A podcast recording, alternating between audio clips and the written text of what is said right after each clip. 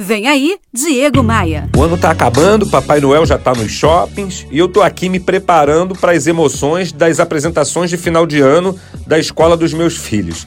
Eu não sei você, mas eu sempre fico muito emotivo nessa época e acabo fazendo uma espécie de balanço de como foi o ano.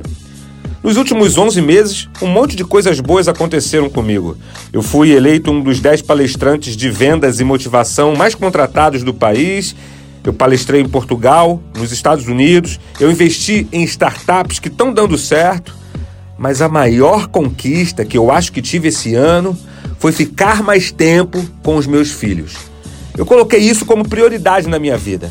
O tempo passa tão rápido e quando menos a gente vê, puf, eles cresceram. Eu tive que rebolar para conciliar uma agenda intensa de trabalho e de viagens com a igual agenda intensa de atividades dessas figurinhas que moram lá em casa. Mas duas práticas foram decisivas para eu conseguir esse resultado. A primeira delas, eu coloquei como meta pessoal uma quantidade mínima de vezes que eu levo ou busco na escola ou nas atividades. Conciliar é difícil, mas a minha agenda passou a ser feita baseada nesse foco.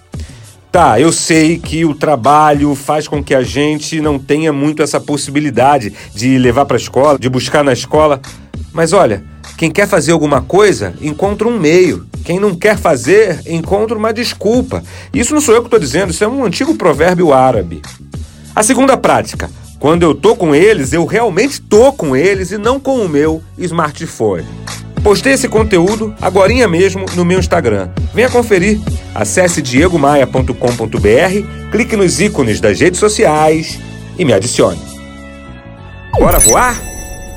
Você ouviu Diego Maia. Oferecimento múltipla consultoria. Reduz até 40% dos seus custos financeiros e tributários. Faça um diagnóstico gratuito em contabilidadediferenciada.com.br.